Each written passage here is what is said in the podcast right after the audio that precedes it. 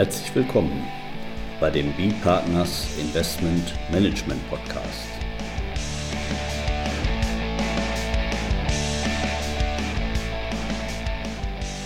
Immer wieder Mittwochs, kurzer Wochenrückblick, was in unserer Beratungspraxis besonders interessant war. Unser Thema heute: Legal Due Diligence bei Fondsinvestments. Capital Calls. Heute mit Natalie Grenowitz, Principal bei B-Partners. und Carsten Bödecker, Partner bei B-Partners. Ja, Frau Grenewitz, Sie haben uns was mitgebracht aus Ihrer Legal Due Diligence Prüfung. Genau. Frau Grenewitz ist ja bei uns so sozusagen die Queen of Legal Due Diligence bei Fonds.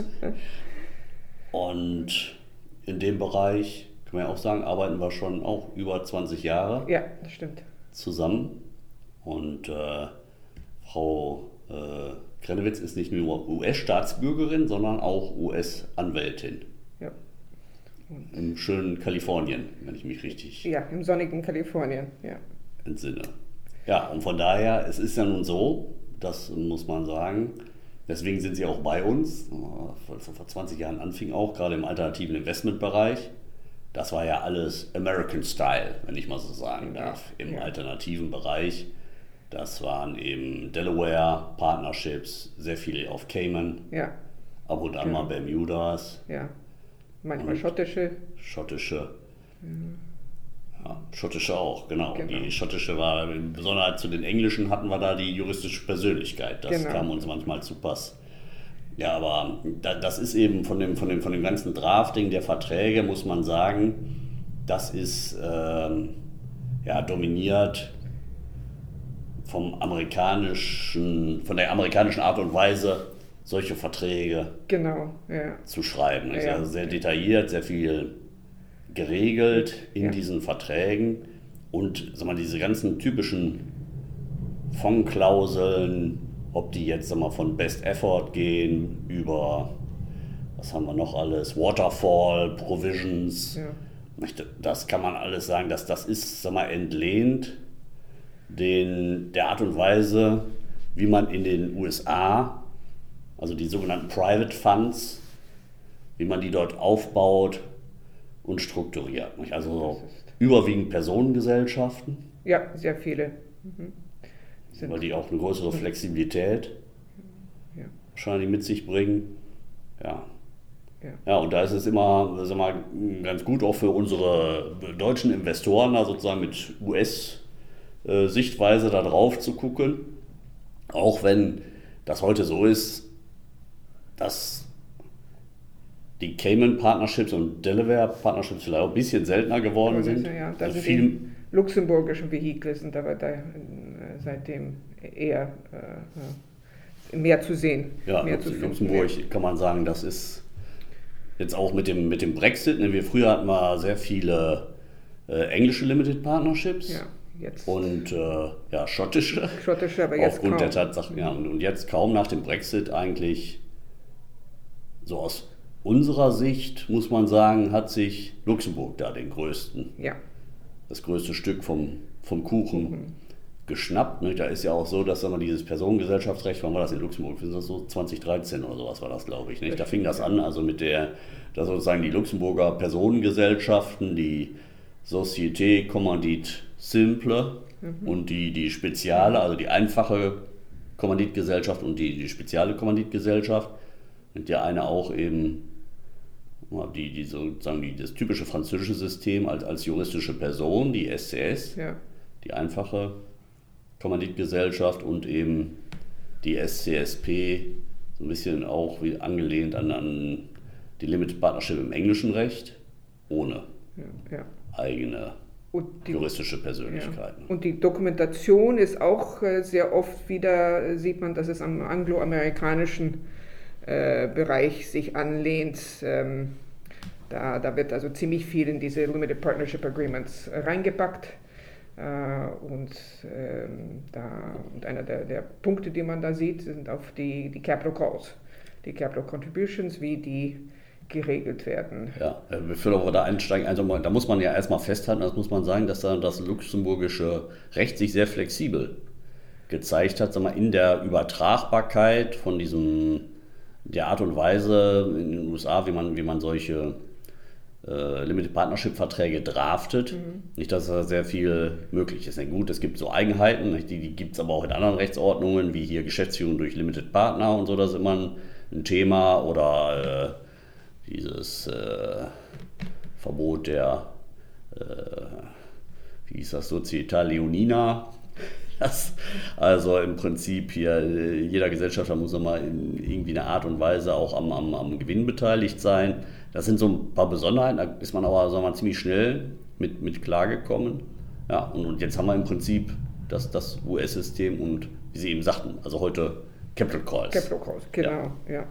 Also in all den Jahren, die ich da diese, diese Due Diligence mache, ähm, sieht man also wirklich eine, eine Vielzahl von, von Möglichkeiten von Capital Calls, aber als generelle Regel ähm, will ich die folgenden Punkte in den Dokumentationen sehen. Und zwar erstens, die, alle Capital Contributions sollten nicht über das Capital Commitment hinaussteigen. Da würde ich gern einfach einen, einen, einen Satz sehen, dass also die, die Gesamtzahl der Capital Contributions, die Capital Commitment eines Anlegers äh, äh, nicht übersteigen wird. Und dass die Capital Contributions pro Rata ab, äh, abgerufen werden. Ich, ich, weiß nicht, ob ich Ihnen da jetzt zu früh da reinspringe, aber mal, um das zu verstehen, warum, warum nochmal diese Begrenzung? Hat das hier jetzt auch damit zusammen, hängt das jetzt auch damit zusammen, dass ja zum Beispiel auch äh, teilweise eben, eben Gewinne, die bereits ausgekehrt worden sind, auch wieder eingefordert werden können. Ist genau. das sag mal, ein, ein, ein Punkt, weshalb Sie auf diesen Punkt so genau achten? Genau, das ist ein Punkt, auf den ich noch zurückkommen werde.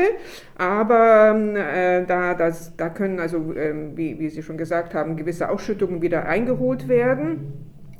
Ähm, aber als, als Regel will ich irgendwo in den Dokumenten sehen, dass also die Capital Contributions zusammengelegt nicht über diese Commitment hinausgehen kann. Es gibt dann wieder Ausnahmeregeln für die, die Rücknahme, Rückforderung von ähm, äh, Ausschüttungen. Aber jetzt gehen wir zu den generellen Regeln. Ähm, da will ich auch sehen, dass die Capital Contributions, also die Kapitalabrufe, in ähm, Kapitalabrufen während der Investmentperiode ähm, aufgeteilt werden und nach der Investmentperiode. Und zwar aus, für welche Zwecke die äh, Capital Calls äh, äh gemacht werden können. Während der Investmentperiode, und die ist meistens so um die vier Jahre nach Closing, können aber auch verlängert werden, ähm, da will ich sehen, also dass die, die Investments ähm, de, de, des Vehikels äh, getätigt werden können, äh, Follow-on-Investments, dass die Management-Fees und die anderen Kosten und Ausgaben ähm, gedeckt werden, ähm, Freistellungsverpflichtungen äh, sollten gedeckt werden, äh, Reserven können gebildet werden. Und sehr oft sieht man auch, dass äh, so ein Catch-all-Clause gibt, das heißt also für alle anderen Zwecke, die zur Erfüllung des Investment Objectives des Vehikels dienen. Nach der Investmentperiode da will ich eine, eine Eingrenzung sehen, dass es also nur für ganz bestimmte Zwecke noch äh, Geld abgerufen werden kann, und zwar zum Beispiel Follow-on-Investments oder Investments, die in Progress waren ähm, ähm, bei der, beim Ende der, der Investmentperiode, äh, Kosten äh, und Ausgaben des Vehikels, äh, Freistellungsverpflichtungen auch. Ähm, aber da sollten schon die, die, der Zweck der Kapit des Kapitalabrufs äh, in Investmentperiode und nach der Investmentperiode aufgeteilt werden. Gut, dann, ähm, wie schaut auch so, so ein Capital Call Notice dann aus? Ähm, sehr oft wollen unsere Mandanten auch einfach so ein Template sehen, was für Informationen denn im Capital Call Notice ähm, angegeben werden. Da wollen Sie sehen, zum Beispiel, dass die Transaktion in Detail ähm, äh, beschrieben wird. Die wollen dann auch sehen, wie viele cumulative ähm, Contributions bis dahin äh, schon bezahlt wurden, wie viele undrawn Contributions noch ausstehen, also wie viel kann noch äh, abgerufen werden, ähm, was ist der Anteil dieses äh, Investors ähm, ähm, generell und dann auch einfach die, die Payment Instructions, also die, die Zahlungsmodalitäten. Und ähm, bis jetzt hatten wir noch kein Problem, äh, dass, dass ein Fonds uns so ein Template äh, zur Verfügung stellt. Gut, der nächste Punkt ist ähm, ah, subsequent, subsequent, Closing, also äh, bei Closings äh, für spätere Investoren. Da will ich sehen, dass das äh, Limited Partnership Agreement ähm, regelt, dass diese späteren Investoren ähm, ihren äh, äh, sozusagen einen so einen Catch-up äh, zahlen. Einerseits sollten, müssen sie die, die Capital Contributions einzahlen und andererseits müssen sie auch die Fees, die bis jetzt von den äh, ersten Investoren ähm, äh, gezahlt wurden, das müssen sie jetzt auch ausgleichen. Und da will ich also auch sehen, dass ähm, beim äh, einem Closing für spätere Investoren, dass das auch geregelt ist, dass sie einen entsprechenden Catch-up auch zahlen. Und das ist sehr oft verzinst auch noch. Also bis zu 8% kann es auch verzinst werden. Und äh, ja, das ist üblich. Dann, wie, wie, wir schon gesprochen haben, also dieses Recall und Reinvestment. Sehr oft ähm, erlauben die Limited Partnership Agreements, dass Ausschüttungen, die an die Investoren gezahlt wurden, wieder zurückgeholt werden können. Äh, das kann sehr gut im Sinne der Investoren sein, also wenn die Investments äh, äh gut laufen, dass sie dann gewisse äh, Distributions wieder zurückholen, um, um weitere Investments zu machen. Aber es kann auch für Indemnification, also für Freistellungsverpflichtungen äh, genutzt werden. Da sieht man eine Vielzahl von, von Möglichkeiten, also manchmal bis zu 100 Prozent der Distributions können zurückholen, geholt werden, andererseits äh, 20 oder 30 Prozent. Also ein, äh, es ist gut für den Investor zu wissen, wie viel von einem Distribution äh, wieder abgerufen werden kann. Da ist etwas Vor Vorhersehbarkeit für den genau. Investor. Genau. Ich glaube, das ist ein ganz wichtiger Punkt, ne? die Vorhersehbarkeit, weil ja, der Investor hat sich immer irgendwann entschieden, eine, eine bestimmte Summe jetzt auch in, in, in diesen Anlagestil, sage ich mal, ja. zu investieren. Ja. Und das muss ja nicht so sein, ja. dass er da nur bereit ist, da den, den, den gesamten Gewinn daraus wieder auch wieder da hier äh, zu investieren, weil damit erhöht sich natürlich sag mal, insgesamt sein Investment in diesem Anlageziel und, und das ist auch nicht jedem recht. Und deswegen äh, sehen wir da auch häufiger äh, Beschränkungen oder, oder sprechen das mit dem Investor ab. Ja. Mm, wie das dann ja. eben, eben zu erfolgen ist. Nicht? Weil auf der anderen Seite auch, wenn einmal der Gewinn gebucht ist, da ist er gebucht ja. äh, mhm. bei dem Investor und, und ja, also von daher, da, das ist durchaus eine Sache, muss man drüber sprechen. Ne? Ja. Also eine Höhenangabe äh, ist eine gute Beschränkung. Es gibt auch Beschränkungen äh, im Zusammenhang mit der Zeit, äh, innerhalb welcher Periode diese äh, Distribution wieder zurückgeholt werden kann. Zum Beispiel zwei Jahre nach, nach der Ausschüttung äh, ist nicht unüblich. Also da weiß der Investor, dass er dann zwei Jahre sozusagen eine gewisse Summe bereithalten muss, äh, um eventuell wieder ein Capital Call zu tätigen in Zusammenhang mit dieser Ausschüttung. Ja. Ja. Gut, ähm, dann zum Beispiel bei Feeder Fund Strukturen. Also wenn ich als Investor in einen Feeder Fund investiere, der dann wiederum in einen Master Fund investiert, da will ich als Investor sehen, dass mein, mein GP auf Feeder Fund Ebene mehr oder weniger ähm, ein, ein Capital Call vom Master Fund bekommt und um, sich umdreht und gleich den, den Capital Call an mich weiterleitet. Ich will dann nicht, dass der GP auf Feeder Fund Ebene äh, zu viel ähm, äh, im eigenen Ermessen abrufen kann. Außer, das ist eine Ausnahme, außer für Kosten der Partnership, des Feeder Fund Partnership. Ja. Da, da darf der, der GP äh, dann seine eigenen Capital Calls machen, aber generell will ich, dass mein Feeder Fund verlinkt ist mit dem Master Fund, wenn es um äh, Capital Calls geht. Ähm, dann, ähm, ja, dann die Deadline für, für die Zahlung, was ist die Frist? Hier gibt es auch verschiedene Möglichkeiten. Sehr oft ähm, wird ein, ein Funding Notice oder ein Drawdown Notice äh, an die Investoren rausgeschickt und da steht üblicherweise zum Beispiel äh, zehn äh, Geschäftstage. Da muss man sehr aufpassen, da es ist nicht oft äh, nicht immer Geschäftstage, manchmal sind es auch Kalendertage, da muss man also wirklich die Frist beachten und sich als Investor äh, äh, klar sein von vornherein, habe ich die internen äh, Modalitäten, dass ich innerhalb dieser Frist auch meinen Capital Call äh, bedienen kann. Ja, kleine, kleine Anekdote da an der Stelle. Also das ist ja dann, wir hatten ja auch einen großen äh, institutionellen Investor mal, hatten wir den Fall in Köln. Und wenn da, sag mal, rund um Rosenmontag war da, war da eigentlich dicht. Und da kann mich noch daran erinnern, da haben wir eben, das, das sind ja diese, diese, diese, wie heißt das, Banking, äh, Banking Holidays, ja. Ähm, die dann eben nicht mitgezählt werden bei der Frist und, und äh, ja, der Investor, der, der war da eben sehr stark in diesen Fonds investiert.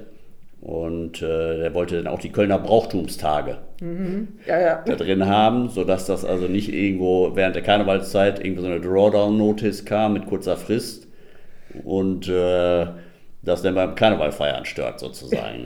da kann ich mich noch dran erinnern. Ist aber am Ende gescheitert, weil äh, wir keine gesetzliche, ich glaube, es gab keine gesetzliche Definition für die Kölner so, okay. Brauchtumstage, okay. soweit ich mir entsinne. Hm. Ja. Also da, das sind eben auch solche Sachen da, dann, wenn die Fristen zu kurz sind, ja. nicht, dann, dann, dann muss man schon gucken, äh, bin ich da in der Lage, die so kurz zu bedienen. Ja. Und sehr oft steht es in den Dokumenten, dass also diese äh, Holidays, diese Banking Holidays auch beachtet werden, aber sehr oft, wenn es ein, ein Delaware Limited Partnership ist, dann ist es auch nur US Banking Holidays, die beachtet werden und äh, keine, keine deutschen. Wenn der Investor also ein, ein deutscher Investor ist, äh, muss da der deutsche Investor äh, aufpassen, dass äh, nicht auf einmal über Ostern oder über die Karnevalsfeiertage dann ein Capital Call reingeht. Ähm, das ist ein Super, Super Bowl, ist ein Banking Holiday oder ist das immer am Sonntag? Weiß ich jetzt gar nicht. Sonntags, ja. Okay, oh Gott, nee.